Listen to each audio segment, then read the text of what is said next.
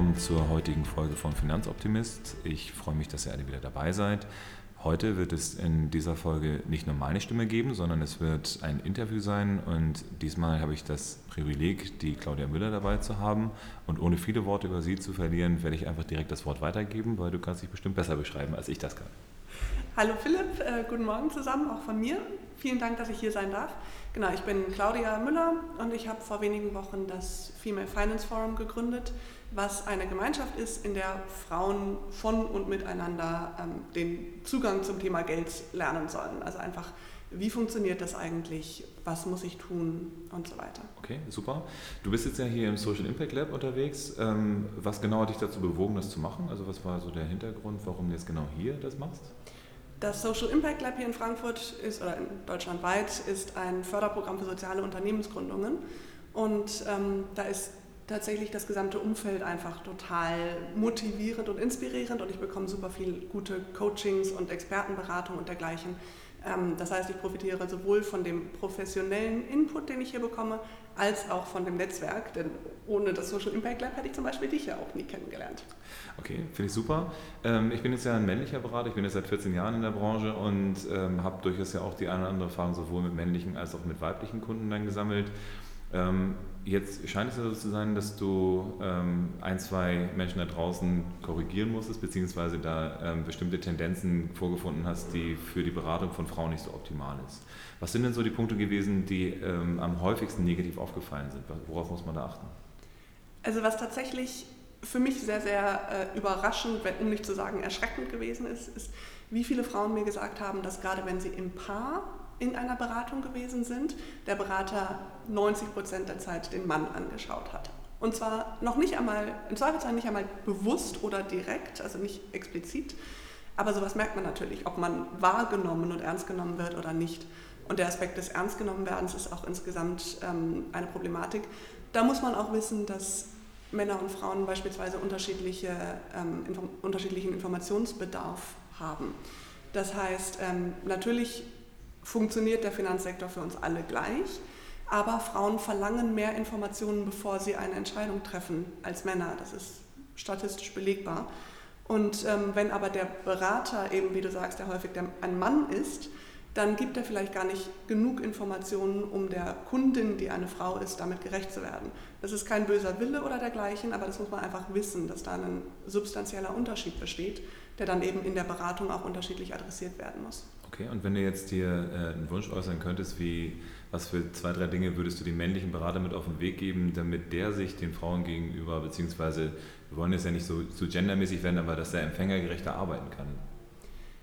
Einfach als erstes zuhören, also nicht immer hilft, gleich, ne? ja. das hilft.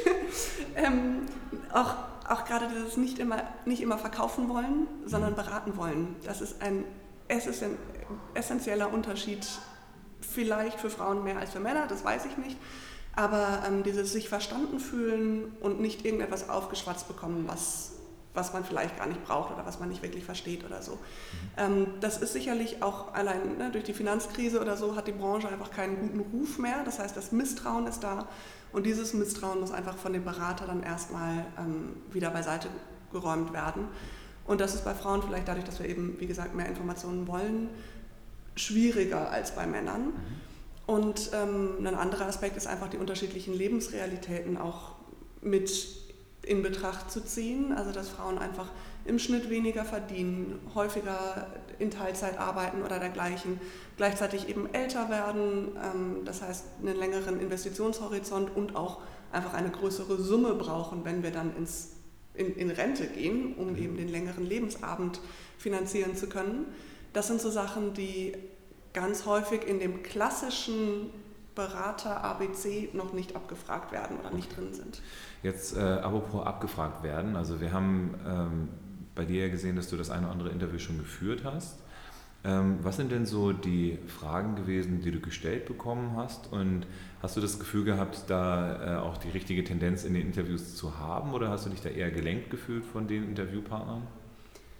Die klassische Frage war natürlich, warum nur für Frauen? Ähm, und das kann man ganz gut erklären. Also eben, wie gesagt, der Finanzsektor funktioniert für uns alle gleich. Mhm.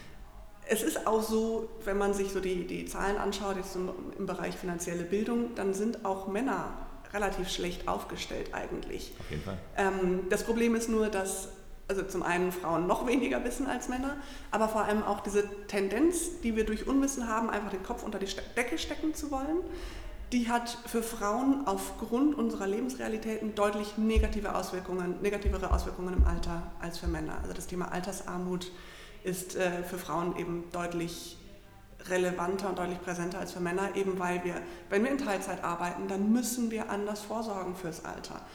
Ähm, Wie würdest du denn, wenn ich da mal direkt einhaken darf, denn so den idealen Beratungsprozess dir vorstellen? Ich meine, wir äh, als Taurus, also da wo ich jetzt arbeite, haben natürlich einen bestimmten äh, Herangehensweg dabei, aber stell dir vor, du würdest dir den per perfekten Finanzberater oder die perfekte Finanzberaterin bauen können wie äh, sollte da das Vorgehen dann sein? Also wir machen es zum Beispiel so, dass wir in Etappen arbeiten, dass wir im ersten Anlauf erstmal fragen, was wünschst du dir überhaupt? Wie ist deine Lebenssituation? Und darauf aufbauend dann die Ziele und Wünsche des Kunden äh, entwickeln möchten mit ihm zusammen. Und das Ganze natürlich nicht nur einmalig was abverkaufen, sondern dann ein Leben lang begleitend. Ähm, ist das ein Ansatz, den, den du wiederfindest in der Realität oder wo du sagen würdest, das würdest du dir wünschen? Wie ist das bei dir? Also ich würde sagen, das ist ein Ansatz, den würde ich mir wünschen. Also auch äh, Beispielsweise Rentenrechner, also der klassische Rentenrechner, den ich googeln kann. Da kann ich eingeben, was ich momentan verdiene und wie alt ich bin, wie, wie lange ich dementsprechend noch plane zu arbeiten und dann was. Plane zu leben. Ne? zu leben und zu arbeiten und was dann meine Rente sein wird. Mhm. Ähm, da kann ich aber nicht eingeben, beispielsweise wie viele Kinder ich haben möchte, wie lange ich dann zwischendurch auch in Teilzeit arbeiten möchte und dergleichen. Das heißt, er gibt mir ein verzerrtes und im Zweifelsfall nach oben verzerrtes Bild. Ähm, und da glaube ich, dass es auch noch in ganz anderen Bereichen an, wir ansetzen müssen, im Bereich finanzielle Bildung. Das eine ist tatsächlich die Geldanlage und da scheint ihr einen, einen ziemlich guten Ansatz zu haben. Ich hoffe mal, wir arbeiten dran. Ne? Ähm, das andere ist aber dann auch die ganze Frage, eben, wie, wie gestalte ich mein Leben aus? Und wenn man dann weiß, was für Auswirkungen einfach ein Kind auf Karriereentwicklungen hat, mhm. das muss ich berücksichtigen. Und das hat nichts mit der direkten Geldanlage zu tun an sich, aber das hat natürlich direkte Auswirkungen auf mein Vermögen, sowohl jetzt als auch dann dementsprechend die Rente. Das heißt, zu wissen, dass für einen Mann ein Kind ein Karrierebooster ist, das heißt, der hat es dann geschafft, der hat sowohl, ist sowohl erfolgreich im Job als auch hat eine Familie. Für eine Frau ist ein Kind eine, ein Karrierehemmnis, denn die ist zwar vielleicht bisher erfolgreich im Job gewesen, aber jetzt hat sie ja eine Familie, um die sie sich kümmern muss. Mhm. Und da will ich niemandem Bösartigkeit unterstellen, aber das ist ganz, ganz tief verwurzelt in unserer ähm, Sichtweise. Und sowas muss ich auch wissen, idealerweise bevor ich mich entscheide, in Elternzeit zu gehen oder so, um dann auch entsprechend planen zu können. Okay. Ähm, ja, finde ich einen guten Aspekt. Also das, ich lerne ja auch dann immer wieder, wenn ich äh, mit Menschen spreche und äh, ich finde das auch sehr spannend, hier im Social Impact Lab zu sein. Wir sind ja jetzt hier, weil wir vor allen Dingen das Thema nachhaltige Geldanlage auf dem Zettel haben. Ähm, wie spiegelt sich das denn vielleicht auch im Female Finance Forum wieder? Also ist es so, dass da häufiger auch Fragen dazu kommen und äh, wie geht ihr damit um? Die Fragen kommen definitiv immer wieder auf statistisch gesehen auch bei Frauen mehr als bei Männern. Das kann ich jetzt nicht beurteilen. Ich rede ja nur mit Frauen darüber. Aber ähm, das ist ein wichtiges Thema und das, das äh, gerade auch, glaube ich, Leute, die sich eben im Detail mit ihrem Umgang mit Geld insgesamt befassen, für die ist es dann auch wichtig, dass sie sagen, ähm, ich kann ja nicht irgendwie einerseits auf Fairtrade, Kaffee und Bioprodukte achten und andererseits dann aber in Rüstungsindustrie, Kinderarbeit oder dergleichen investiert sein oder eben auch Kohlekraftwerke oder so. Das heißt, nachhaltige Geldanlagen, das kommt immer wieder auf. Was für Aspekte sind da besonders interessant? Also ich meine, ähm, gibt es da bestimmte Tendenzen, die du sehr häufig hörst? Also ich habe jetzt ein paar Statistiken logischerweise auch mir angeguckt, weil ich mich mit dem Thema befasse. Ähm, ich höre halt, dass bei Frauen halt häufig eher mal äh, soziale Aspekte und ökologische Aspekte im Vordergrund stehen und dieses, äh, das Governance-Thema halt eher auch bei Männern dann vielleicht nochmal eine, eine Problematik dann ist, so Korruption und Waffenindustrie und so weiter, ist dann vielleicht dann da eher das, äh, wie spiegelt sich das da? Also ich habe das Gefühl, dass, ähm, dass es da einige ganz klare No-Gos gibt, also irgendwie Kinderarbeit, ich meine, das kann ja auch niemand wollen. Ähm, das ist uns dann vielleicht bewusst, dass wir da was verdrängen, wenn wir uns nicht aktiv damit befassen. Aber ähm, ich glaube, niemand würde sagen, dass er, dass er das völlig akzeptabel findet, wenn irgendjemand irgendwo Kinder beschäftigt. Ähm, ich habe tatsächlich das Gefühl, dass es bei, also da ist ja dann die Frage, will ich sozusagen das Böse vermeiden oder das Gute fördern? Und da habe ich das Gefühl, dass bei Frauen gerade der Aspekt ähm, ökologische Nachhaltigkeit sehr, sehr äh, wichtig ist. Also und die zu fördern dann im ja, Endeffekt. Genau, ne? die dann wirklich zu fördern. Und dass die auch, dass Frauen sich häufig nicht damit zufrieden geben, zu sagen, okay, ich vermeide das Böse eben, sondern ich will auch tatsächlich aktiv etwas fordern, fördern, wo dann aber wiederum die Problematik des Informationsbedarfs aufkommt. Mhm. Denn da durchzuschauen, was tatsächlich auch wirklich gut ist und fördert, das ist nicht einfach. Und dann, wenn man dann auch noch eine Frau ist, die ja mehr Informationen möchte, dann wird es wirklich kompliziert. Ja, Claudia, ich habe jetzt letztens auch so ein Interview gelesen, beziehungsweise so eine Umfrage gelesen, die zum Thema nachhaltige Geldanlage war. Und äh, da ist die Akzeptanz ja sehr, sehr groß. Äh, da gab es aber die Zahlen, dass man ungefähr 40 Prozent der Menschen würden gerne auf Waffenindustrie und Kinderarbeit verzichten, wenn sie die Wahl hätten. Aber nur ein geringer Prozentzahl im, im einstelligen Bereich macht es weil eben die Berater, und das ist ja eine ähnliche Schiene wie bei den Frauen, da ähm, nicht in die Richtung lenken. Ähm, wie würdest du denn gerne gefragt werden auch, ne? also apropos Lenkung, denn wenn du jetzt sagst, ähm, du hast jetzt zum Thema Nachhaltigkeit dann auch Sachen gesagt, aber was für Fragen würdest du denn gerne gestellt bekommen äh, in so einem Interview und äh, was sind so die Tendenzen, die du vielleicht dir vorstellen würdest in der näheren Zukunft? Ich denke, was ganz wichtig ist, ist eben nicht nur die Frage, wo liegt das Problem, das haben wir geklärt, eben mit niedrigerem Durchschnittsgehalt für Frauen und äh, der, dem psychologischen Effekt, ähm, dass wir eben mehr Informationen wollen und uns vielleicht auch manchmal von Männern eingeschüchtert fühlen. Die Frage, die ich aber eigentlich die, die relevantere finde, ist die Frage, was können wir denn konkret tun? Also nicht, wo liegt das Problem, sondern wie kommen wir dann ins Handeln? Und da sind es eben so Sachen, ich muss mir des Problems bewusst sein, um es dann angehen zu können. Das heißt beispielsweise, wenn ich mich dafür entscheide, ähm, in Teilzeit zu arbeiten, dann mit meinem Partner zu besprechen, dass der in meine Altersvorsorge mit einzahlt von seinem Gehalt. Das ist ja alles gut, gut machbar. Oder eben, wenn ich weiß, dass ein Kind, je länger ich Elternzeit nehme, sozusagen umso schlechtere Auswirkungen auf meine Karriere hat, dann verändert das vielleicht auch meine Einstellung zu Elternzeit nochmal. Ich finde, jeder sollte die Entscheidung treffen können, die er möchte. Und wenn jemand sechs Monate, zwei Monate, zwölf Monate oder auch zehn Jahre zu Hause bleiben möchte, ist mir das völlig egal. Ich habe da keinerlei Wertung drin. Ich finde nur, man soll sich der Auswirkungen bewusst sein. Ja, ich habe jetzt in letzter Zeit auch immer häufiger das Thema, wie viel Geld muss ich haben, um vernünftig beraten zu werden, aufgegriffen bekommen. Und da kommt auch immer wieder die Frage, wie viel Geld brauche ich denn, um überhaupt nachhaltig investieren zu können. Wir bei uns haben halt 25 Euro als Grundschwelle. Das ist jetzt, glaube ich, für nahezu jeden erschwinglich. Ähm, aber wenn ich zu einer Bank hingehe, dann hatten wir uns vorhin darüber unterhalten, braucht man ja eine gewisse Summe X. Ne? Da geht es halt teilweise in die Hunderttausende oder in die Millionen rein, bevor man gut beraten wird. Ähm, wie stark siehst du denn den Aspekt ähm, eigenes Vermögen bzw. Einnahmen und aber auch das Thema Bildungsschichten als äh, Problematik bei Informationen zum Thema Finanzdienstleistungen? Ich glaube, dass der Aspekt des ähm, Ernst genommen werden ist definitiv problematisch. Ähm, so wie du sagst, auch man braucht eine gewisse Mindestmenge, um eine gute Beratung zu bekommen. Das ist definitiv ganz häufig der Fall.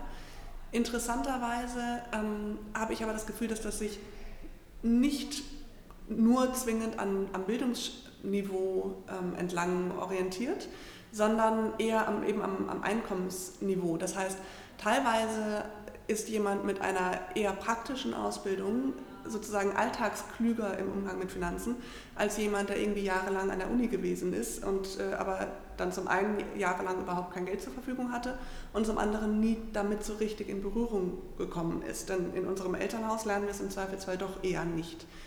Das heißt aber eben die Frage, was kann ich schon mit 25 Euro im Monat tun und lohnt sich das denn eigentlich auch, ist eben sowohl relevant für die Friseurin als auch für irgendwie vielleicht die Promovierende, die gerade irgendwo ähm, auf einer Halbtagsstelle arbeitet für die Studentin oder für jemanden in den sozialen Berufen, die ja leider auch nicht sehr gut bezahlt sind in Deutschland. Mhm. Das heißt, das ähm, zieht sich durch. Und da einfach die Angst vor dem Thema Finanzen zu nehmen und zu sagen, okay, pass auf, auch 25 Euro im Monat lohnen sich. Und wenn du gescheit haushaltest, dann kannst du das hinkriegen und das fühlt sich vielleicht nach relativ wenig an, aber aufsummiert über die Jahre lohnt sich das einfach mhm. und ist definitiv besser als nichts zu machen. Ähm, wie siehst du das denn? Also hast du jetzt auch die Erfahrung gemacht, dass äh, Leute weggeschickt werden, wenn sie denn nicht genügend Geld zur Verfügung haben? Also ist das auch ein Thema bei euch im Forum? Das ist bei uns im Forum noch nicht aufgekommen, weil da alle eher so am Anfang stehen. Also und erstmal schauen, okay, was kann ich denn eigentlich tun, was kann ich selber vielleicht auch machen und ähm, ab wann gehe ich dann eben zu, zu einer Beratung. Ähm, da ist es definitiv schon vorgekommen, dass die sich einfach nicht ernst genommen gefühlt haben oder dass sie auch bei zwei unterschiedlichen Beratern waren und dann zwei komplett unterschiedliche Angebote bekommen haben. Dann lassen sie sich dann gar nicht beraten? Also schließen sie dann gar nichts ab oder wird auch so, okay. Entweder sie schließen was ab und sagen dann nach einer gewissen Zeit, um Gottes Willen, was habe ich da eigentlich gemacht? Ähm, oder aber das häufigere ist, dass sie sagen, nee, ich fühle mich hier nicht gut aufgehoben, ähm, ich gehe wieder und ich will halt schon gar nicht irgendwas aufgeschwatzt bekommen, aufgedrängt bekommen. Ähm, ich gehe dann wieder und mache gar nichts, was dann aber eben vielleicht besser ist, als irgendwas ganz Schlechtes zu machen, aber manchmal ist es halt auch besser, irgendwas zu machen, als gar nichts zu machen. Also das ist dieses, ne, die Problematik des äh, Kopf unter die Decke stecken, ähm, die ist relativ verbreitet und die ist einfach nicht gut.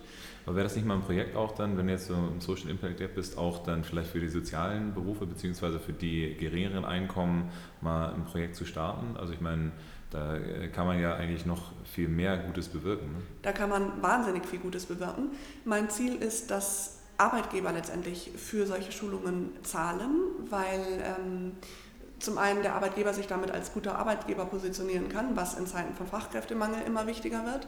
Und äh, zum anderen ist aber ja auch ein ganz, klare, ganz klaren Zusammenhang zwischen Angestellten Wohlbefinden und Unternehmensperformance gibt. Das heißt also, die Arbeitgeber machen ja auch nicht aus reiner gut, gut, reinem Gutmenschentum ähm, beispielsweise das Angebot von Yogakursen oder dergleichen. So Rückengymnastik in der Mittagspause ist ja relativ verbreitet inzwischen und sowas dann auch eben für die mentale Gesundheit und dann eben das Thema Finanzen mit einzubringen.